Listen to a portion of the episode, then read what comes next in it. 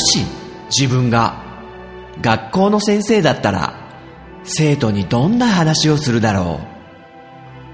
この番組はそんな思いを膨らませた結果行き着いた妄想の中のとあるクラスと先生の物語である。さあ今日も先生の授業が始まる。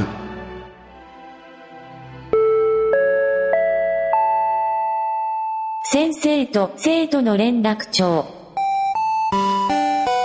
じめっとしてるな職員室、ちょっと、あれ欲しいな。あの、あれあれあれあれ。湿度を抑えるやつ。加湿器じゃないやつ。除湿器だ。除湿器。ね梅雨が訪れちゃったってことでね。まあね、僕は結構、先生の中でもね、あの、異端児扱いなとこあるから、あんま意見言ってもね、通らないんだけど、ってことをね、職員室の自分の席でブツブツ言ってみながら、じゃあ生徒からいただいた連絡帳を読んでみるかな。はい、まずは DY 君からいただいてるね。えっと、ポッドキャスト科の音楽専攻のね、彼は、パルベライズビートっていう番組と、あともう一本やってるんだね。音畑っていう番組なのかな？ちょっとごめんね、先生。まだきちんと聞いたりはしてないんだけども。えーその DY 君からいただいてるの？何何 ?74 回拝聴この間の連絡帳に追記です。はいはいはい。ちなみに祖母は、PC エンジンの初代ボンバーマンにもハマってました。はははただ、8の2ぐらいで挫折したっぽいです。壁をすり抜けてくる敵のスピードについていけなかったようで。あとはファミコン版のテトリスもやってましたよ。すげえ おばあちゃんすげえコンピューターおばあちゃんじゃないですか、完全にこれ。DY 君のね、おばあちゃん。ボンバーマンもやってて、テトリスもやってて、あとなんだっけ、ドクターマリオやってたって言ってたよね。なんかそういう、いわゆる昔のレトロゲーの特徴としてこう、方眼紙とかでね、表現できそうな世界観ボンバーマンとかも四角の集まりじゃないですか。そういうのがやっぱやりやすいんだろうね。えーただ、ボンバーマンの8の2ぐらいで、壁をすり抜けてくる敵ね。これが苦手だったんだ、おばあちゃん。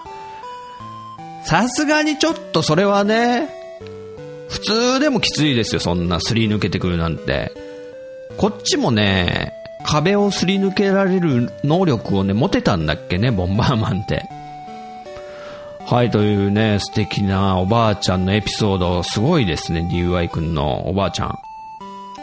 そして、えー続きがあって、あ、これはあれですね、あの、アクセスっていうユニットのね、朝倉大輔さんと高見さんの、あのユニットについて先生が話したことに対してですね。それから、アクセスは現役です あれ？知ってる知ってる。さすがに先生知ってますよ。アクセスが今活動してるってことは。あの、今、えー、現時点で深夜のね、音楽番組のエンディングテーマ歌ってましたからね。スマイルなんたらっていう、結構好きでした、その曲は。今は活動してないみたいな感じで、先生が言っちゃってたのかな？ごめんね。勘違いさせちゃってね。えー、そして続き。高見さんが仮面ライダーに出ているということで、日曜の朝はアクセスファンが大盛り上がりしてます。ちなみに、挿入歌の中に高見さんのソロ曲があって、これは現在アクセスのサポートを務めるギタリストの清水さんが作曲していたと思います。はい、ありがとうね。マニアックなネタが来たね。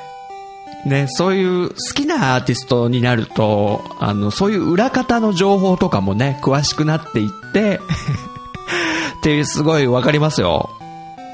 ねアクセスファンが盛り上がってるってことでいいですね。あ、先生もなんか裏方のことで詳しくなるといえば、大好きなユニコーンの、あの、マネージャーの方を知ってたりとかね。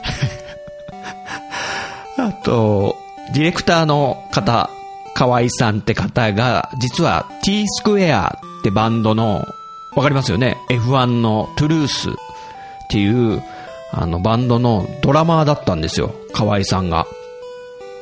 だから、ユニコーンの、あの、解散、1回目の解散の、直前は、あの、ドラムの川西さんが抜けてしまって、だから、その、河合さんっていう T スクエアのドラマーが叩いてる曲があるんですよ。っていうね。こういうことだよね。DY 君。はい。またなんか情報とか、えーネタがあれば、連絡帳待ってるよ。はい、お次はですね、ちょっと、ね、先生の間違いをね、こう、指摘してくれたね。春巻き巻き巻きさんからいただいてるね。えー先生のことは、20代後半か30代前半くらいだと思ってました。本当声が若々しい。そしてなぜか、鉢巻き巻き巻きと呼ばれてた、わら、春巻きですっていうね、あのーありがとうございます。ね、春巻き巻き巻きさんを、鉢巻き巻き巻きさんって言ってた？俺。言ってた？ごめんね。名前間違っちゃいかんね。やるんですよ、これ。先生も失礼しました。体育祭のシーズンだったのかもね。だからこう、鉢巻きとかね、言っちゃったのかもしれないけど、春巻き。あ、いいですね。春巻き先生好きですよ。あのシンプルにね、あの、春巻きの皮に、とろけるチーズだけくるんでね、それで揚げるだけでも、すごい美味しいよね。あの、居酒屋さんにありそうなメニューですけどね。まあ、そんな春巻きの話はいいとして、ね、間違いをね、こう言っていただけるとね、嬉しいね。あと声が若い。あ、そう？ちょっと先生が興奮してくると声が上ずってくるんで、だんだん高くなってくっていう、ね。あの、まあ、誰しもそうだとは思うんだけど、そういうとこはちょっとあるのかもね。ちょっと若く聞こえるコツなのかもしれない。ねえ上ずって 上ずって言うと違うね。今のは違う。あ、そういえば、春巻き巻き巻きさんなんか山梨の方なんだよね。ちょっとツイッターとか見てたら、そういうことが書いてあったんで、先生ちょっと前に、小仙峡っていうね、山梨のね、観光名所、絶景が楽しめるっていうとこに行きましたよ、ドライブで。いいとこでしたね、すごい。ちょっとね、あの、本当こっちで合ってんのかなって不安がね、最初あったんですよ。あの、どんどんどんどんこう、なんかね、山の方に入っていくから。でも行ってみたらね、滝とか、すごく良かったです。でね、帰りはね、ほうとうを食べてきましたよ。あの、お店は、甲州ほうとう小作っていうお店だったんだけど、知ってるかな？山梨じゃ有名っぽい感じしましたけどね、チェーン店がいっぱいあるんで、美味しかったっすね、これも。はい、ということで、春巻き巻き巻きさん、はい、失礼しましたということで、はい、ありがとうね。はい、お次は、木村優くんいただいてるね。人学で中近東ラジオ終了のお知らせを聞く。はいはいはいはい。あ、ここからの情報だったんだね。ね、中近東ラジオっていうのが、こないだね、連絡帳にメッセージくれたエニグマくんがね、やってる。あと、ポッドキャスト家の藤もちくんとかね。あと、カステルくんに、デルデルマッチョくんに、ネヒくん。これ全員かな？合ってるかな？そうそうそう。いきなりなんか急に終わっちゃって、特に最後ってことも番組内で言わずに、収録した時点では多分決まってなかったんじゃないのかなってことで、で、ね、あんま詮索しちゃ良くないかなって思うんだけど、そのことに対してメンバーさんがこう、何も触れてない感じがちょっと気になっちゃってね。ね、また復活してほしいけども。はい、ということで、木村優くんありがとね。はい、お次は、えー、ポッドキャスト化の、現在はね、お休み中なのかな、番組は。テータンくんいただいてるね。コードギアス見てた。先が気になって、こんな時間。陣太先生のせいだ。きっと先生の能力は、声を使って洗脳する、ポッドキャストを使って、俺たち、イレブンをという感じでね、いただいてるね。テータンくん、アニメ、コードギアスをね、見始めたっていうね、これは、嬉しいですよ、先生。コードギアス、ほんと楽しいから。ほんとすげえから。ね。ね。分かったでしょ、テータン君。あの、止まらなくなるでしょ？毎回の、この、各話の引き？すごい展開で、物語が破綻しませんからね。あの、ロボット要素ありに、能力者要素ありでしょ？ギアス能力っていう。で、あと学園ものっていう設定もあり、みたいな。で、あと政治的なね、要素も入ってきたり、もういろいろ、もう面白い、ね、いろんなエンタメの面白いとこを総取りして、ミックスして、仕上げた。そしたらコードギアスできました、みたいな感じなんで、もう素晴らしい作品なんでね、あの、先生ランクによると、S プラスですからね。S にプラスがついちゃってますから。はい、そんぐらい好きなんですけども、ケイタン君もね、すごいハマってるみたいでね、よかった。最後までね、あの、言ってくれると嬉しいけど。ね、テータ君が言ってる通りね、ある意味ね、この教室というか、あの、人学というのはね、先生のギアス能力で生徒のみんなを洗脳してるようなとこありますからね、本当に。ね、洗脳して、あの、なんか、使われるかもしれないですよ。気をつけてね、みんな。はい、ということで、テータンくん。さあ、ご一緒に。Yes, your highness. さあ、お次は先生に、あの、個人的に感想をね、いただいて連絡帳というよりは、先生に直接ね、ツイッターの DM で連絡くれて感想をね、言ってくれた生徒がね、いるんだけど、えー、名前はちょっと匿名ということで、あの、アルファベットの愛さんとお呼びしましょうか。ね、女性の生徒さんなんで。はい、紹介させていただくよ。第73回聞かせていただきましたが、いいお話ばかりでゲームが好きな理由、ファミコンを買ってもらった当時のジンタさんがめちゃくちゃ嬉しかったのが伝わってきました。この間、ツイッターで話題になっていた男の子お手製のスイッチが本物に変わっていた話はまさにそんな感じでしたよね。彼の喜びっぷりがまた良くて、一生の思い出になりそうですよね。私もクリスマスとかはあんな感じでした。笑い。子供の頃のサプライズは今でも鮮明に覚えてるものですよね。そうなんです、確かに。はい、続き。私自身、子供の頃、親の代わりをしてくれていたのは祖母だったんですね。今もありがたいことに80を過ぎても元気に暮らしていますが、自分のことよりも私や弟のことを最優先に考えてくれていた、そんな祖母と、いろんな思い出がたくさんあります。初めて触ったゲーム、マリオ1を、これスーパーマリオブラザーズの1ってことだろうね、多分。を買ってきてくれたのも祖母でした。ほほー。本当は初代ゼルダの予定だったらしいのですが、店員さんに聞いたら、小さい子には無理と言われたそうです。はあ、あ、マリオの方が入りやすいと。ゼルダはち、ちょっとちっちゃい子には難しいと。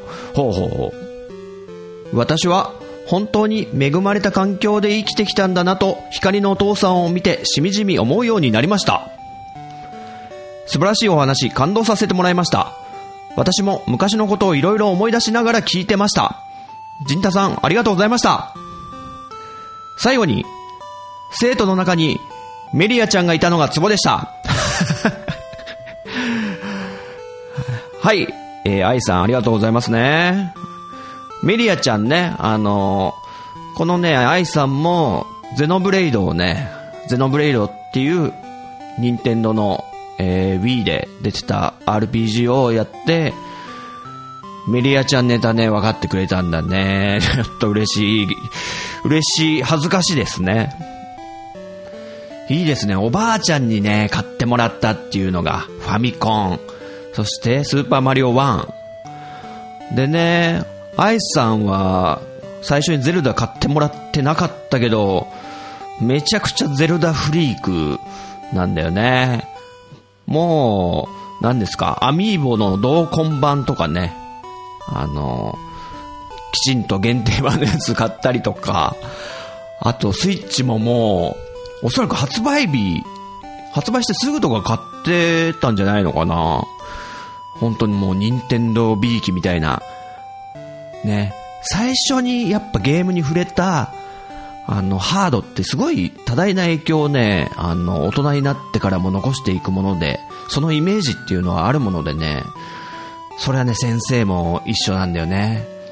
なんか任天堂をこう、なんか、やっぱ、慕ってるというかね、お慕い申し上げておりますじゃないけども、そういうのありますね。あとそうそう、アイスさんがね、ね、おばあちゃんがもう80なのに、まだまだ元気っていうことで、なんか一緒に、ゼルダのコンサートとか、あとドラクエのコンサートとか行ってるっていう、これは素敵すぎるとか思って、おばあちゃんがね、一緒に行くってなかなか聞かないですよ。ねえ。で、やっぱ、そのゼルダとかドラクエの音楽を、やっぱり知ってるってことだろうしね、おばあちゃんも。それね、ちょっとわかるんですよ。あの、ずっとリビングのテレビでゲームをやってると、あの、ね、お母さんとか、あの、一緒に住んでる人が、口ずさめるようになっちゃうぐらいに、メロディーを覚えてるんですよね。で、うちの母が、まあ、僕がドラクエ3をやってる時に、ボソッと言った一言が結構鮮明に覚えてるんですけど、音楽、前の2の方が良かったわねって言ってたんですよ。あ、何お母さん何結構音楽聴いてたんだとか思ってね。まあ、そんな感じでね、愛さんのおばあちゃんも、ね、愛さんがこう、ちっちゃい頃ゲームをやってたのを見てて、音楽も覚えてるっていうのもあったんですかね。いい話ですね。で、おばあちゃんと行ったのが京都の、京都旅行がてらみたいな感じで、京都のコンサート行ったから、一緒に旅行もできて楽しかったみたいな話も言ってましたけど、いいですね。で、愛さん情報によるとなんか、ドラクエは子連れの親子が多いのに対して、ゼルダはね、女性の方が多いっていう。ね、ちょっとやっぱ、お客さん、客層が違うっていうね、ドラクエとゼルダでは。で、その京都つながりでちょっと奇遇なんだけど、あの、先生もね、子供の時に、もう小学校、ファミコンが出る前ですよ、多分。小学校低学年ぐらいの時に、おばあちゃんと京都に行ったことがあるんですね。まあ、うちの親とかも一緒だったと思うんですけど。で、あの、おばあちゃん家がですね、福井県の敦賀市にあって、で、そこから、ちょっと、あの、いいお買い物をしようって時に、京都まで出るっていう。まあ、車だったのか、電車だったのか覚えてないんですけど、で、おばあちゃんと一緒に、京都のおもちゃ屋さんに行って、そこで買ってもらったのが、あの、ゲームウォッチですよ。ゲームウォッチと呼ばれてる、あのー端末ね、携帯できる、あのー今でいう DS とかの走りみたいな、それを任天堂が作ってて、ゲームウォッチのドンキーコングをね、僕買ってもらったんですよ。二つ折りのパカって開くような GS、3DS に受け継がれるこの携帯ゲーム機の多分、何ですかね、ノウハウの一番最初のものとなったものなんじゃないですかね、任天堂の。それをね、おばあちゃんが買ってくれたってことでね、めちゃくちゃ遊びましたけどね、ドンキーコング。はい、ということで先生もね、そういうおばあちゃんとの思い出をね、思い出させてもらったということで、はい、アイスさんありがとうございます。さて続いて、大山敏郎くんからいただいてるね。またなんか大山くんが先生におすすめのアニメを教えてくれたっていうことで、何かな？そういや、六条間の侵略者は好きだったけど、2期はないよね。陣太先生にもさりげなくおすすめしておきます。はい、大山敏郎くんありがとうね。六条間の侵略者っていうアニメ、これはね、全然知らなかったですね。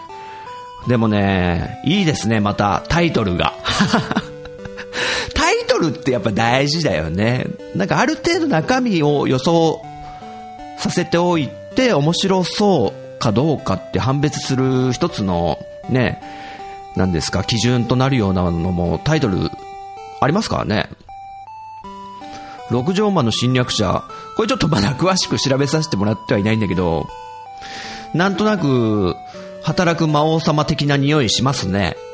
あの、アパートの一室、狭い六畳間のとこになんかこう、異世界から来た女の子たちがなんか、ワイワイガヤガヤやってくるんじゃないのかなみたいなのを、そういうなんかドタバタコメディチックなのを先生想像してますけども。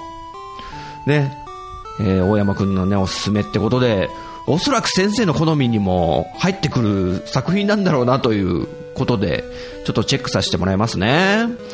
はい、大山敏郎くんありがとうね。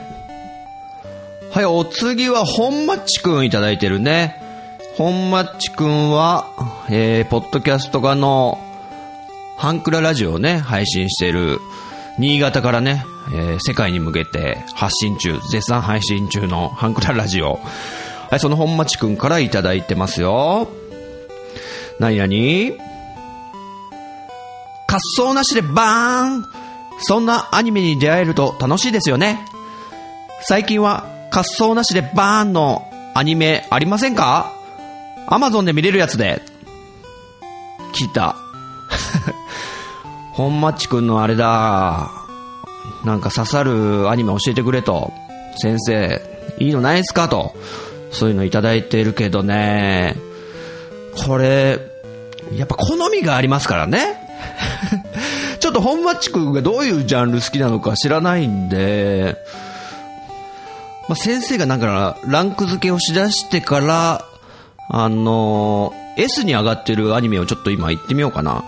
まあ、大体この授業でね、言ってるんだけど、えー一応言っていくと、まあ、さっきも言った、働く魔王様。これはね、先生的に S なんで。あと、ポンポン言っていくと、あ、機動戦士ガンダムの鉄血のオルフェンズの一期ね。これも先生的に S で、めちゃくちゃテンション上がったんですけども、ちょっとね、2期がね、あんまちょっとね、刺さんなかったんだな。あと、えーっとですね、あ、前、この授業でもちょっと一回尺を使って説明したので、シュガーラッシュっていうね、これは映画だけども、ピクサーが作ってる、まあゲームキャラクターたちが、あの、活躍するアドベンチャーな、えーシュガーラッシュというのも、先生的には、もう最初からがっつり来ましたけども。で、あと、最近生徒の何人かがね、見てくれたみたいなことを言ってた、コードギアスという作品。これは、あの、S プラスですね、先生的には。いや、大好きなんだけど、ロボットものだからね、本町くんがね、ロボットものとか好きだったらいいんだけどね。コードギアスどうでしょう。で、あと、これはね、全然先生名前出したことないんだけど、あの、第1話からがっつり掴まれたといえば、あの、四季っていうアニメがあるんですよ。四季っていうのは漢字2文字で、あの、屍の鬼って書いて、四季。ちょっと怖そうでしょ？これね、四季はサイコホラーって感じですかね。あの、ある、ちょっと、閉鎖された人口1300人ぐらいのちょっとちっちゃな村があるんですけど、この外場村ってとこで、あの、原因不明のね、病気で亡くなる方が発生しだすっていうとこから始まるんですよ。で、第1話で、もういかにもヒロインって感じの可愛い女の子が出てくるんですけども、もうこんな田舎の村から早く出て行きたい、都会に行きたいって思ってる女の子で、で、その、もういかにも本当ヒロインなんですよ。その子が第1話でいきなり行方不明になっちゃうんですよね。夜になっても帰ってこないと。で、村人総出で探して、真夜中の森の中で倒れて発見されるんですよ。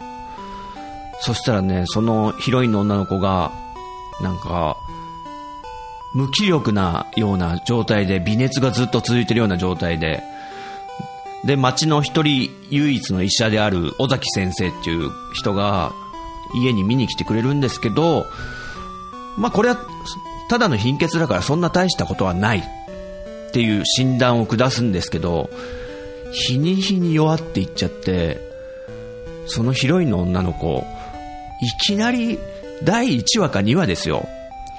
死んじゃうんですよね。行方不明になってから4日後に死んじゃうんですよ。これが結構衝撃的で、先生的に。えヒロインじゃないの？この子？みたいな。で、この子の死をきっかけに、あの、同じような症状で倒れていく人が徐々に増えていって、一体村で今何が起こってるんだ？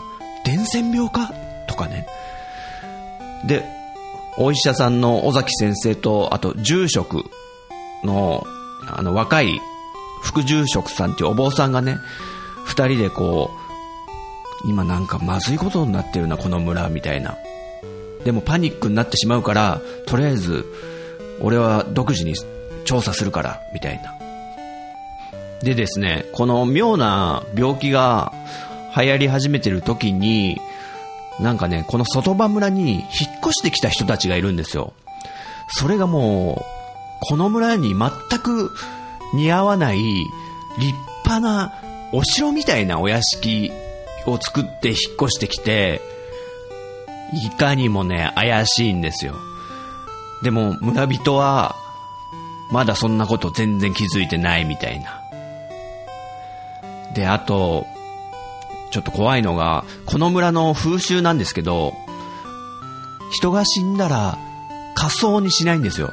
土葬なんですよ。なんとなく見えてきましたかねこの話が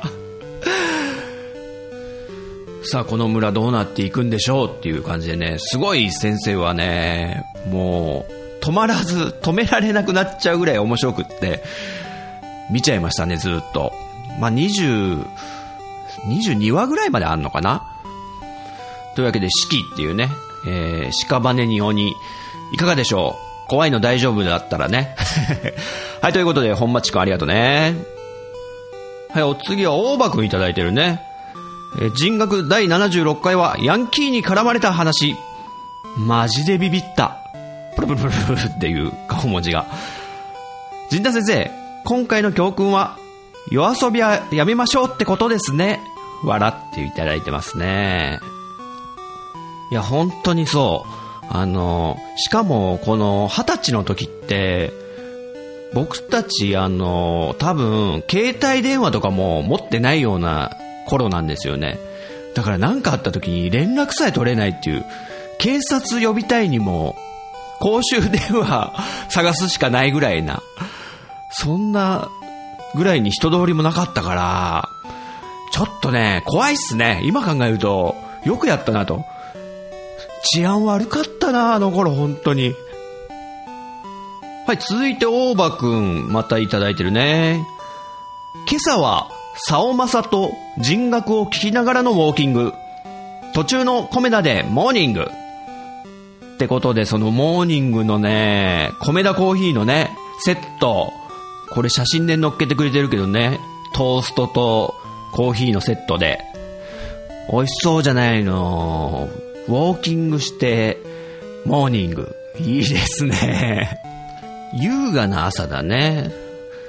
で、この冒頭になんか書いてくれてた、そう、サオマサと人学を聞きながらって書いてあって、サオマサってなんだって思って、この、ハッシュタグで追ってみたら、なんか、他の、ポッドキャスト家のね、あの番組が、サオマサという略称で、えっと、沙織と雅子の仕事上がりに一杯やってくっていうね、番組さんだってことが分かって、ちょっとツイッターでね、挨拶させてもらって、ね、大場くんによってね、つなげていただいた縁ね、ちょっとありがとうね、大切にさせてもらうんで、その、さおまささん、女の子二人でやってる、なんか、ほろ酔いセブンの女子版みたいな感じだよね。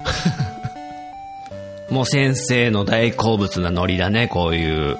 なんか飲みながら、ね、語るみたいなやつ。グラスの、ね、音がチーンとかして、いい雰囲気なんですよ。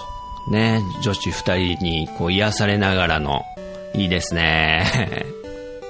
で、大場くんの、えー、連絡帳、続きがあって、その先生がね、サオマサさんに挨拶したのを見てくれたんだね。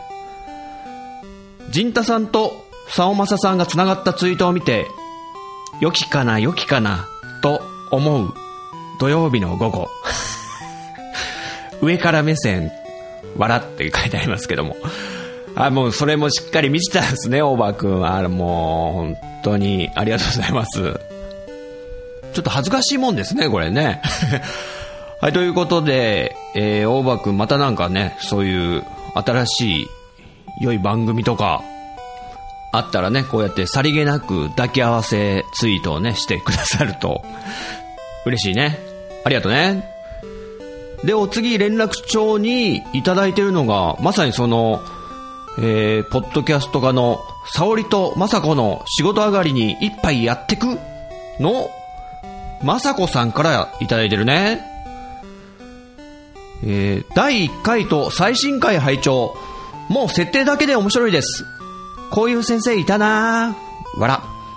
光のお父さんは、マイディさんのブログから大好きだったので、聞くのが楽しみです。あと私もコードギアス大好きです。お、来た最愛キャラはシャーリーです。はあ、なるほどね。新作が待ち遠しいですね。ってことで、はい、サオマサのまさこさんね、ありがとね。早速授業にね、参加してくれたんだね。ありがとね。光のお父さんをもうブログの頃から見てるっていう。これはですね、相当、サブカル好きっ子だな ちょっと番組の方もね、先生も聞かせてもらったんだけど、あの、最初の方、結構映画の話とかね、して、あ、相当好きなんだろうな、みたいなのがね、伝わってきましたね、すごい。で、まさこさんは、コードギアスも好きっていう。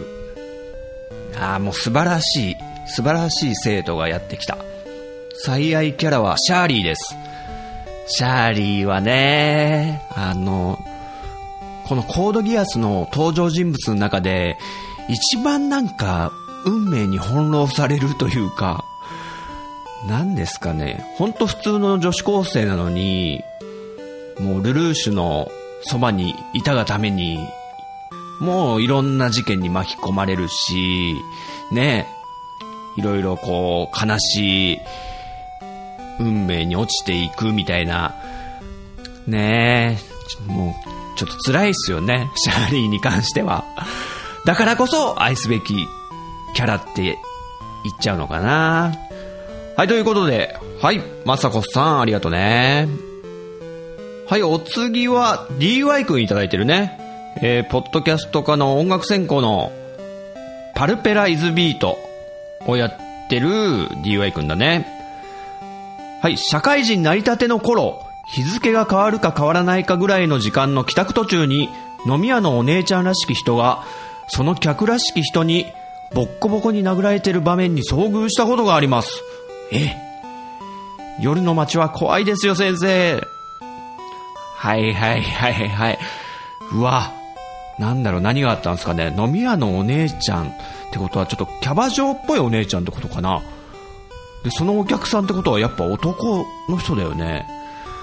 ねえその後、警察の人とか誰かね、通報してきてくれたのかね。そんなね、ちょっと、割って入ったりとかできないもんね、普通。なんかドラマみたいに。怖いし、もう。なんかこの DY 君の話聞いてたら、先生ね、ちょっと思い出したんだけど一つ。あの、人が連れ去られる瞬間見たことあるんですよ、先生。しかも真っ昼間ですよ。さらに、もう人がいっぱいいる街中の交差点だったんですけど、あのね、新宿、東京は新宿の駅の南口か、あっちは。で、駅出たらもう甲州街道っていうね、国道20号かな？がブーンと走ってるわけですよ。で、ちょっと坂道を下ったとこに、もう甲州街道なんで大きな交差点があるんですけども、大塚家具とかが多分ある交差点なんだけど、そこで、なんかね、車が、車優先の左折レーンみたいのがあって、信号もない。とりあえず車だけ先に行かせようみたいなレーンがあるんだけど、そこでね、なんかカップルが無理やり渡っちゃったみたいで、で、ちょうど運の悪いことに、ちょっとヤクザっぽい人だったんですよ、そのカップルが無理やり渡ったとこに来た車が。で、もう、ヤクザの人が怒って、でその場に車止めて、路肩とかに寄せないですよ。もう、その場に止めて、飛び出してきて、で、おい危ねえだろみたいなこと、ね、もう、真っ昼間の、そんな新宿の交差点なんて人いっぱいいますけど、そんなの気にせずにもう大声張り上げて、で、カップルは逃げたんですよ。逃げて、で、男の人がちょっと先の方に逃げて、女の人はでも、すみません、すみませんって感じで振り返りながら、その、ヤクザに向かって、ペコペコって頭下げてんのね。で、ヤクザも、だ、だ、だって追いかけていくわけですよ。もう、そんな走りはしないんですけど。で、カップルの男の人だけ先に逃げちゃって、で、女の人はもうペコペコしながら立ち止まってんですよね。で、ヤクザの人が、待てやおいとかずかずか歩いてきて、ついにはもう女の人に追いついちゃって、カップルのね。で、腕、バーンって捕まえて、もう引っ張るように、自分の車の方を連れてきちゃって、で、助手席にバーンって、その女の人を乗せて、ブーンって走り去っていっちゃったんですよ。それ先生、交差点の上の立橋みたいなところからずっと見てたんだけど、うわ、怖あの女の人連れ去られて、どうしちゃったんだ？大丈夫かな？とか思ってね。で、男の人だけ先に逃げちゃってるしさ。女の人もな、逃げちゃえばいいのに。でもなんかもうあまりに怒ってるから罪のね、ちょっと道路横断して悪いことしちゃったのはね、こっちだしみたいなことで、謝りたかったんですかね。っていうね、あの、怖い連れ去りの現場をね、ちょっと目撃してしまったのをね、思い出しましたよ。真っ昼間でも怖いですね。はい、DY くんありがとね。お次は、虹パパ生活くんいただいてるね。ポッドキャストか、虹パパラジオの虹パパ生活くん。これもあれね、先生が二十歳の時にね、えー、ヤンキーにナイフ出されて脅された時のね、話を聞いてくれたあれだね。第76回拝聴先生、都会怖いっす。ドラマでしかそんなシチュエーションは見たことないです。やっぱり夜は出歩かず家でゲームですね。笑ってね、いただいてますけど。その通り そういう怖い体験はゲームの中でするから、こうね、面白いというか あれでしょ？あの、どうせナイフ持ってね、追いかけられるなら、シザーマンで十分だぜってことをね、虹パパくん言いたいんだろうね。クロックタワーで十分ですみたいなね。違ったかな？はい、というわけで、虹パパ生活くんありがとうね。お次は、ステディくんいただいてるね。第74回拝聴これはお便り会だね。陣太先生、生徒からの無茶ぶりを受けまくった挙句、終盤にはカミカミでヘロヘロになる。え、そ、そうだったっけ？このクラス、ある意味、荒れてないか？笑っとね、いただいてるけども。え、そんなヘロヘロになってたっけ、先生？ちょっとね、あったかなって感じなんだけども。まあね。まあありがたいことですよ、この連絡帳にね、いろいろ書いてもらうのは。まあ、クラスがね、荒れる以前に、あの、この設定がちょっと荒れてますからね。うん。うん、ちょっと無茶な設定をね、いろいろあるんで、そこでちょっとね、もうすでにって感じもするんだけど、でね、もうクラスに、だってバタフライナイフで鉛筆削ってるやつがいたわけでね。はい、ということで、えー、ステディ君ありがとね。さて、お次は、水沢表情筋くんいただいてるね。先生、76回出席しました。かなりゾクゾク来ました。スマホの通知のバイブで変な声出る程度にはビビりました。過去、授業中にスマホ出てたのは、授業録音して、あ、授業を録音して家で聞くためなので、ご勘弁のほど。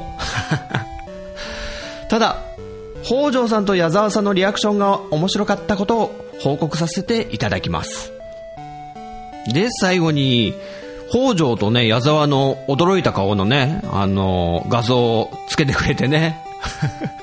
あ、その瞬間撮ってくれたんだ。先生があの、ね、ナイフの話してる時に、ビビってた顔を、水沢くん、録音するわ。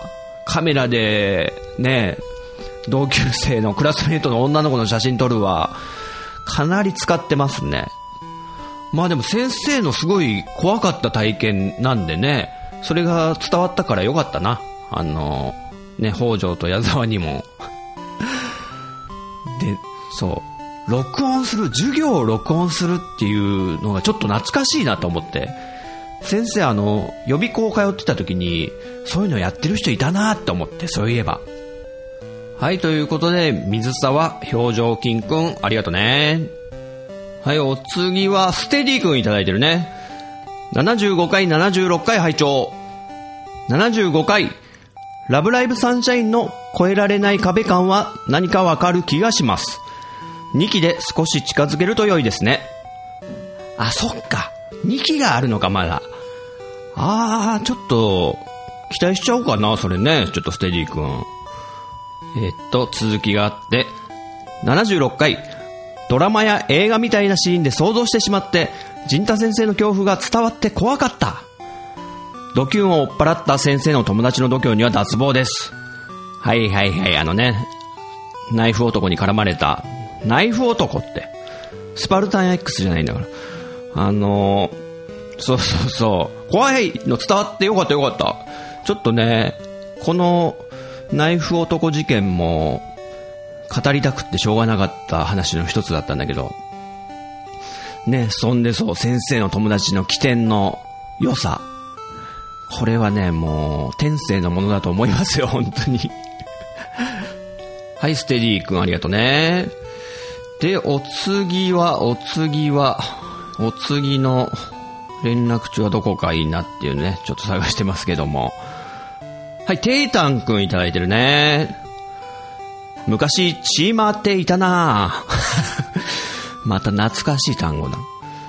まだチーマーやってる奴がいるのかな俺のダチもナイフで脅されて逃げたらしいよ。ああ、ほんと。人を脅して金取って最低な奴らだよ。しかし先生のダチは起点が効いてすげえな。先生だけなら全て剥ぎ取られていたかもね。パンツだけは許してください。はい、テイタン君。チーマーね、懐かしいね、チーマー。あの、電波少年とか、ね、番組が流行ってた頃、松村がね、芸人の松村が、渋谷のセンター街行ってね、で、当時チーマーと呼ばれてた、その、ヤンキー集団、で、ロン毛の茶髪のね、チャラついた、彼らがね、怖くってね、で、めちゃくちゃリアルな突撃取材みたいなやつで、やらせとかなかったよね、多分あれ。まあ、電波少年はどうだか知んないけど、ガチンコはね、あったらしいからね、やらせが。話変わるけど。ガチンコファイトクラブとかね、ちょっと懐かしいバラエティ番組ありましたけどね。あれ最終回で、ガチンコはやらせでしたってこう 出して大爆笑で終わったっていうね、伝説の番組ですけども。で、あとそう、テータン君の言う通りでね、友達、先生の友達の起点のね、聞く感じはね、本当助かりましたよ。もう友達様々。先生一人だったらもう吊るされてたね、逆さに。多分。はい、というわけで、テータンくんありがとうね。お次は、ゆずきちくんいただいてるね。えー、ポッドキャストか、ほろよいセブンの、えー、ゆずきちくん。76回拝聴ヤンキー怖い その口のうまい友人はきっと凄腕の営業マンになっているのでしょうかこれなんですけど、その先生の友達、あの、ナイフ男を追っ払ってくれた彼は今、社長です。やっぱあるんですね、人間の器って。えー、で、続きですね。ちなみに、私のヤンキー絡まれ案件は、自転車に乗った二人組に連れ去られそうになりましたが、なんとか逃げ出して、本屋さんにかくまってもらった程度です。わお怖い、怖い案件ですね、ゆずきちくん。いや、まだ相手が自転車でよかったよね。これ車だったらもう、連れ込まれたら本当アウトだからさ、あのー、何ですか、さっき、えー、新宿の甲州街道で女の人が連れ去られたみたいな話しましたけど、マジでちょっとシャレになんだよね。あのー、北朝鮮の拉致問題ってあるじゃないですか。あのー、だから、そういうのがあるから、これ冗談じゃなくって、僕のいとこがね、福井県に住んでるんですけど、まあ、日本海側なんで、気をつけろって言われてたらしいですよ。拉致とか。そういうの警戒しろみたいな。で、実際ね、あの、福井行くと、あの、港に看板があって、怪しい船を見かけたら、こちらへお電話みたいな感じで、119番じゃないけど、なんか番号が書いてあって、それが海上保安庁とかなのかなに繋がるのかなまあ、そういう拉致の危険性がある地域もあるんだなって思ってね、ちょっと怖くなっちゃいました、ほんと先生。だからね、ゆずきちくんはね、本屋さんに駆け込めたってことでよかったね。その、なんか本屋さんとかに助けてもらうでちょっと思い出したんだけど、先生の友達が学生時代に、あの、一人で街歩いてたらね、昼間。なんか後ろからいかにもな、まあ、チーマーとかカラーギャングとかね、まあそういう類の人たちが集団でなんかつけてきたんだって、で、これ多分カツアゲされるわって危険性感じて、だから近くの肉屋さんに駆け込んで、友達はまず財布を預けたんだって。これすいません、預かってくださいっつって。全然知らない肉屋さんですよ、多分。で、そしたら店出て歩いてたら案の定絡まれて、いやでも財布持ってないんですっつって、金を巻き上げられるのだけは避けたみたいな話があって、で、その彼の本性はこの後現れて後日談があるんですけども、その財布を肉屋さんに預けた彼の復讐編っていう話もあるんですけど、それはまたいつかどこかで。はい、というわけで、ゆずきちくんありがとうね。お次は、ピスケくん。だよね、これ。なんかカタカナ表記じゃなくなって、漢字表記っぽくなってるけど、ピスケくんで合ってると思いますけど、おめでたって書いてあるけど、もしかして赤ちゃんができたってことかな？おめでとうございます丈夫なね、赤ちゃんが生まれることを先生も祈ってますよということで、はい、そのピスケくんからいただいてる連絡帳のメッセージ。ヤンキーは世の中のクズと言われながらも憧れの存在であるのは自分の思い通りに生きてるように見えるからなんでしょうね。あまあ、確かにヤンキー漫画とかが絶対あるしね。あの、ヤクザものの映画とかも一緒だけどね。なんか。え続きがあって、ヤンキー上がりの人たちの好きなことをし、後悔しない生き方は、羨ましいと思います。なるほど。羨ましい。本当ですか？まあ、ある意味まっすぐでね、やりたいことをやるとかはいいんですけど、ぜひともね、周りに迷惑だけはちょっとかけぬようにね、お願いしたいものではありますけどもね。はい、ということで、ピスケくんありがとね。はい、お次は、ネギ玉くんいただいてるね。え、ポッドキャスト化の、え、中古書店夕闇堂をやってるね、ネギ玉くん。えー、空白普通にいい曲ですね。おー、よかったよかった。メジャーっぽい。清涼飲料水の CM とかに使われそう。ポッドキャストは基本的に早送りして聞いてるんですけど、わざわざ何度も聞いちゃいました。あらあららら、嬉しいじゃないですか、これ。清涼飲料水の CM に使われそうって、そんな爽やかだった？最近で言うと、リリックの棒読みとかね、サンライズみたいな。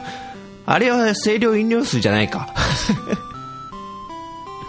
えっと、ネギ玉くんが普段は、ポッドキャスト倍速再生とかでね、なるほど、そうやって聞いてるのに、この曲は、普通の再生スピードで聴いてくれたってことだよね、多分。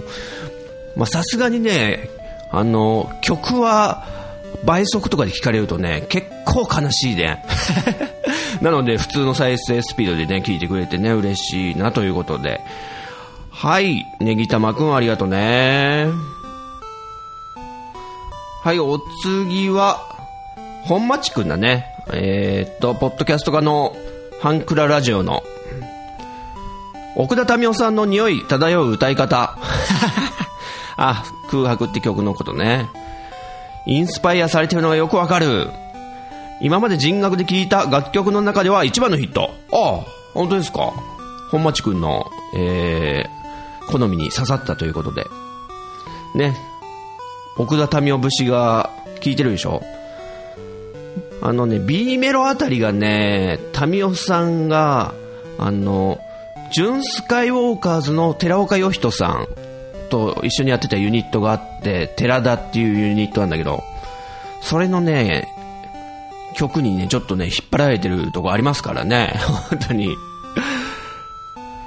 まあでもこうやってね、やっぱ気に入ってくれてる生徒がいるとね、嬉しいよね。ここで先生が流さなかったら絶対一生耳に届くことないからね。はい、ということで、本町くんありがとね。はい、お次、ピスケくんいただいてるね。またこれは空白って曲を流した時のやつだね。人学77回拝聴クラフィー時代の陣太さんは、今よりかなりユニコーンに寄ってる歌い方ですね。かっこよかったです。おありがとう、ビスケくん。ユニコーンより、これ散々ね、ちょっと言われてますね。奥田民生節が。やっぱね、好きなものはね、影響を受けますんで。あと、クラフィー時代の陣太さんみたいな言い回しをね、ピスケくんしてくれてるけど、あの、クラフィー時代はまだ続いてますからね。解散はしてないからね、クラフィーというバンドはね。あの、えっと、僕と秘密基地のトヨッチョがベースで、で、ドラムのカンちゃんっていうね、まあ年上の人なんだけど、彼がね、ちょっと自営業をやってて、お父さんがね、亡くなっちゃって、でも、ほぼほぼ自分がメインに大黒柱みたいになってて、店の。もうちょっとね、なかなか難しいんですよね、バンド活動。あと、ドラマーとしてちょっと腰とかも悪かったりとか、あと手首も悪かったりとか、そこら辺も絡んだりして、ちょっとしばらく休みましょうか、みたいな感じで、えー、クラフィーというバンドは活動を、えー、停止してると。で、先生的には、あの、もともとやっぱね、ユニコーンが好きなんで、キーボードがいる、そして5人組のバンドで、しかも、全員が作詞作曲できて歌えてみたいなバンド作りたいなって思ってたから、あ、じゃあ今クラフィーがお休みだから、ちょっと改めて違うバンド作ろっかなってやり始めたのが秘密基地ってバンドでね。なので、ボーカルはもうとってもね、うまい。先生なんかよりね、もう魅力的な声の持ち主のコウスケくんにお願いして、で、かねてから僕とトヨッチョがあのドラムいいよねって言ってた浅沼さんをね、口説き落として、そして、あの、天性の音楽センスを持ってるキーボード、そしてギターもできるミッチーさんをね、えー、口説き、出来上がったわけです。なので、ピスケくん、クラフィーはまだ終わってへんでっていうね。はい、ありがとうございます。はい、お次はステディくんいただいてるね。77回拝聴陣太先生の昔のバンドの曲かっこよかったな。歌詞の漢字からスピッツかな違うなぁといろいろ考えてみたりした。あるかわかんないけど、いつか人学文化祭で先生に歌ってほしい。秘密基地のバンドをバックに。おほほはい、ステディ君ありがとうね。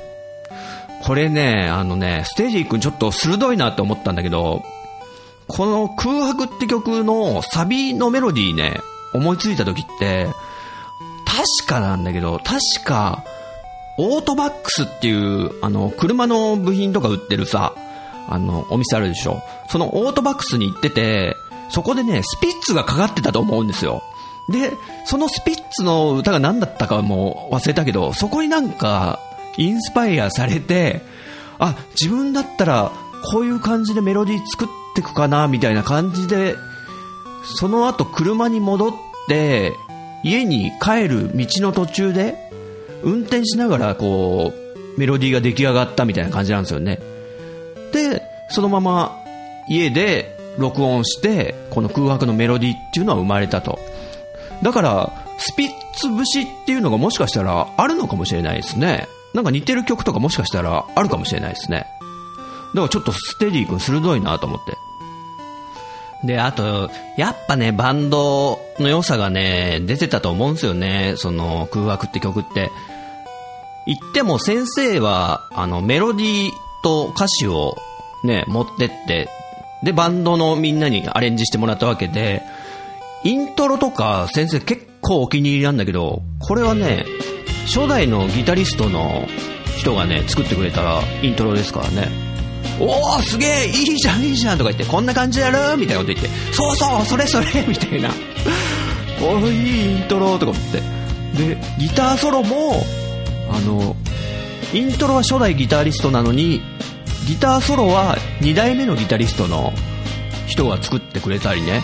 だからなんか、やっぱバンド全員のアイデアが入ってる曲なんで、やっぱり一人で作ってるデモとかより、なんかいろんな人のアイデアをもらった方がいい曲に仕上がるあの可能性っていうのはやっぱ高まるよね。だからバンドっていいなって思うんですけど、先生は。あとステディ君なんだっけ？あ、人学文化祭 これはちょっとね、あの、生徒のみんながね、協力してくれたらね、できるかもね、そういうの。で、みんなに、こう、出し物やってもらったりとかね。で、こう、ね、そういうのありかもしれないんで。で、クラフィーがですね、あの、2018年の4月で、あの、20周年なんだよね、実は。実は15周年の時もちゃんとイベントやって、それから5年ほぼ丸々何もやってなくて、じゃあ20周年来年2018年にやるかっていうのはね、すっごく怪しくって、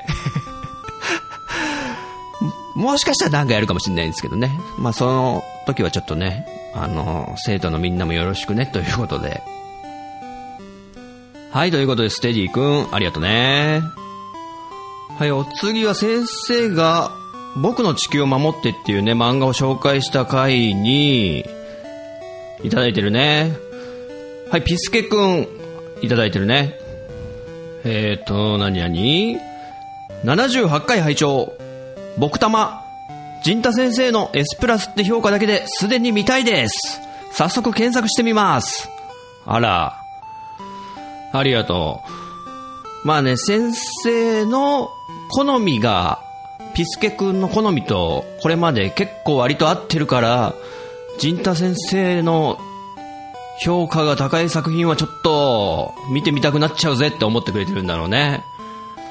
まあかなり古い作品なんでね、先生のね、思い出補正もね、かなりかかってる気もするんだけど、まあそれも踏まえて、S プラスっていうこう、評価をね、入れてるんで、えーピスケ君にとってはどんぐらいの評価になるのかな？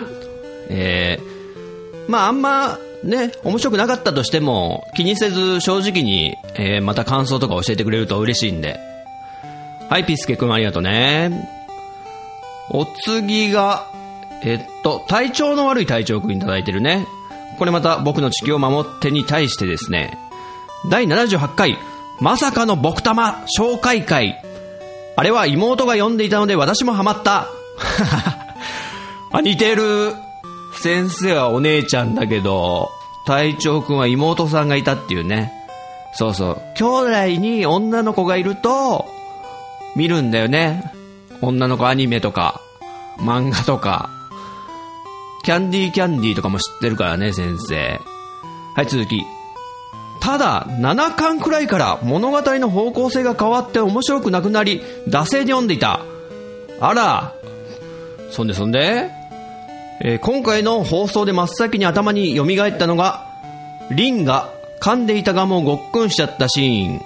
ああ、小林凛くんっていうね、小学生の男の子がガムを噛んでて、それを主人公の坂口アリスの口にポイってね、入れるっていうね。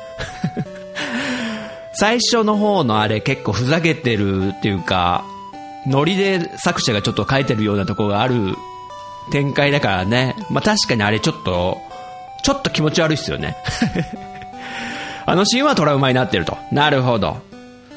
まあちょっと余談になりますけど、まあ先生の奥さんが保育士ってことでね。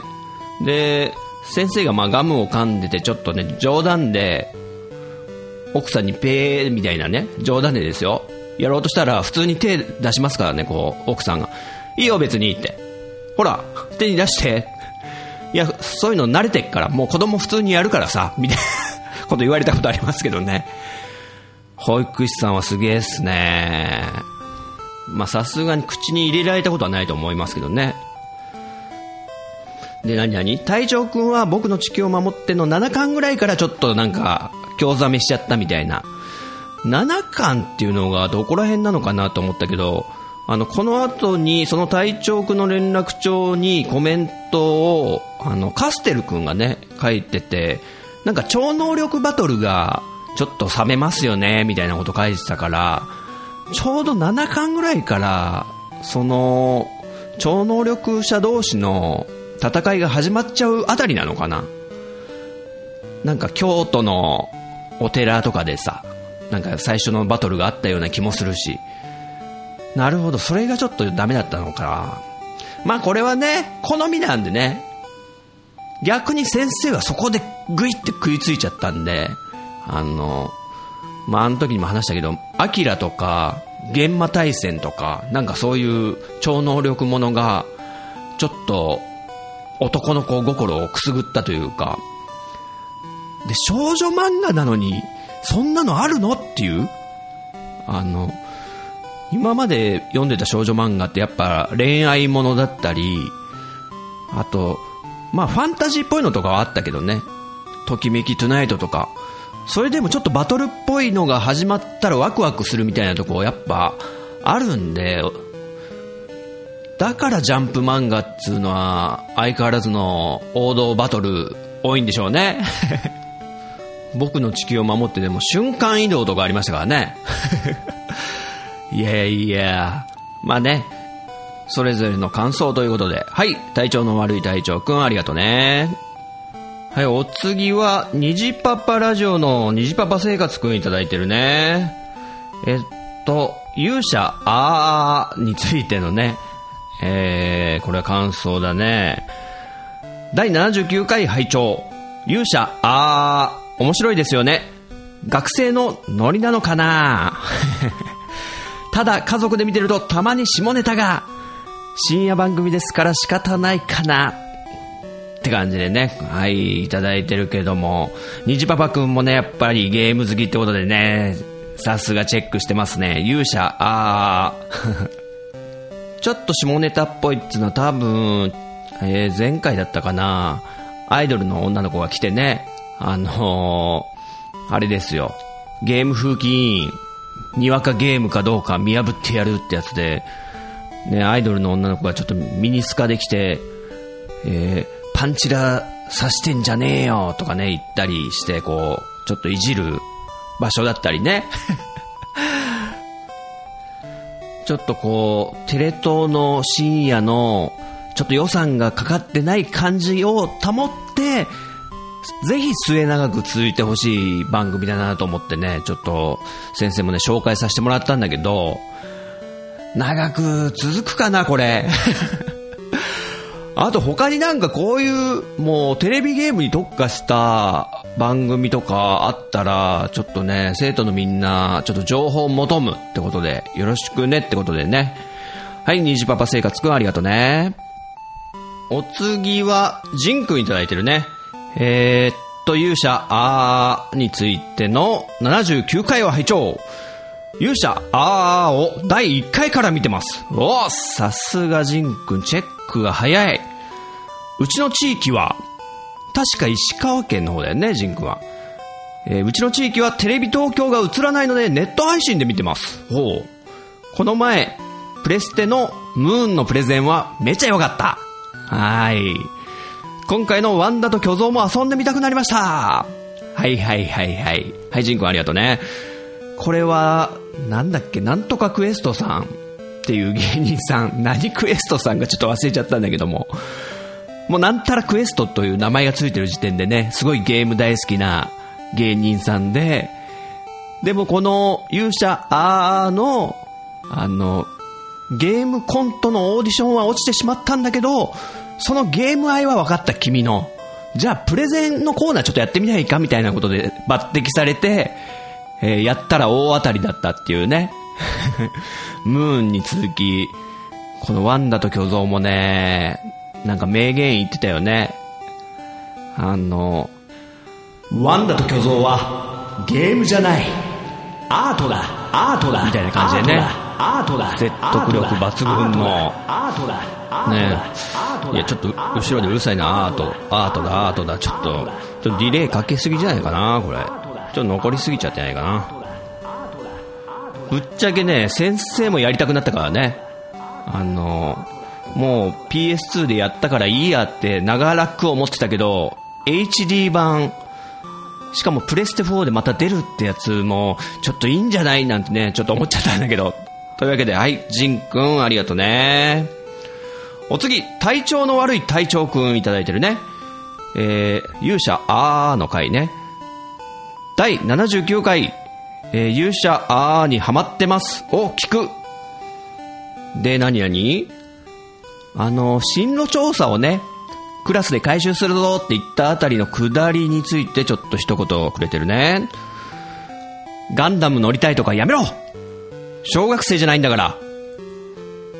が一番ツボったっていう いただいてるね。あ、そこツボってくれたんだね。嬉しいね。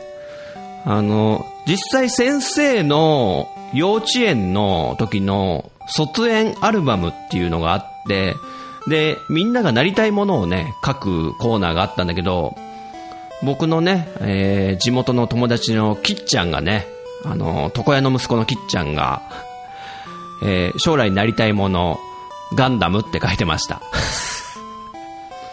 で、今は、床屋継いでますね。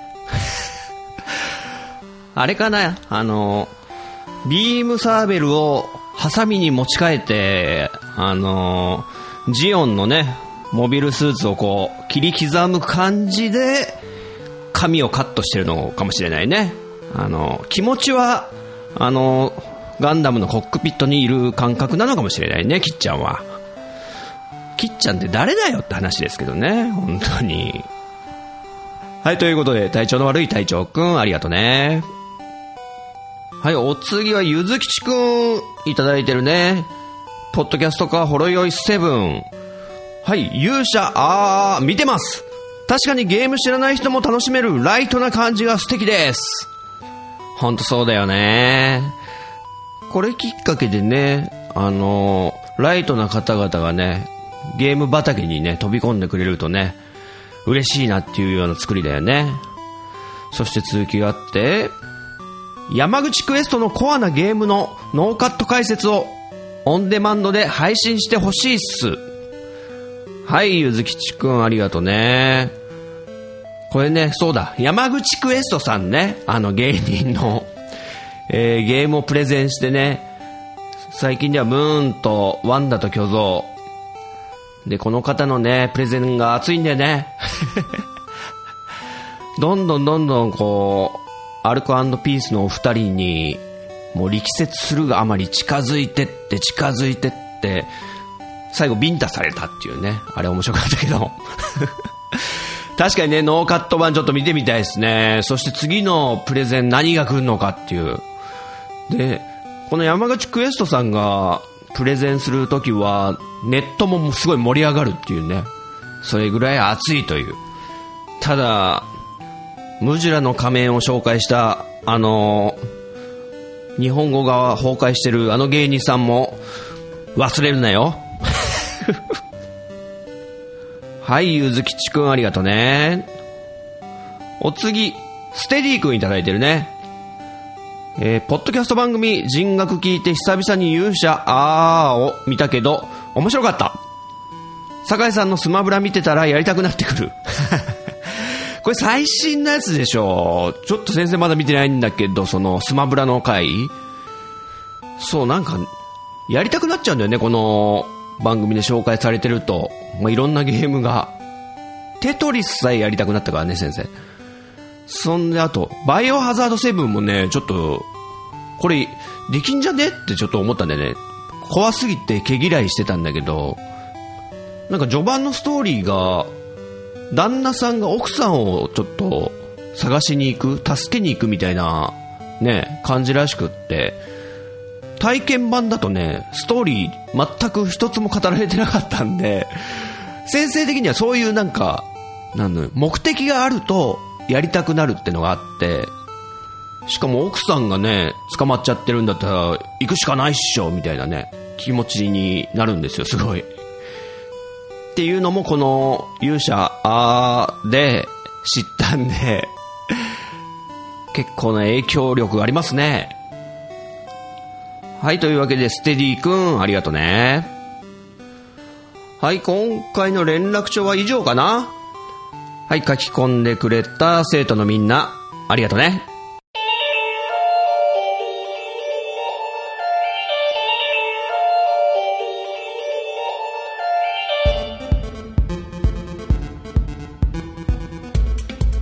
いかがだったでしょうか？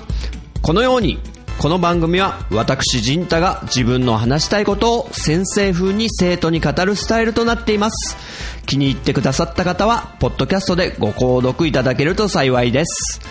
そして、iTunes ストアのレビューで評価していただくと、大変励みになります。人学 Twitter アカウントのフォローもお待ちしています。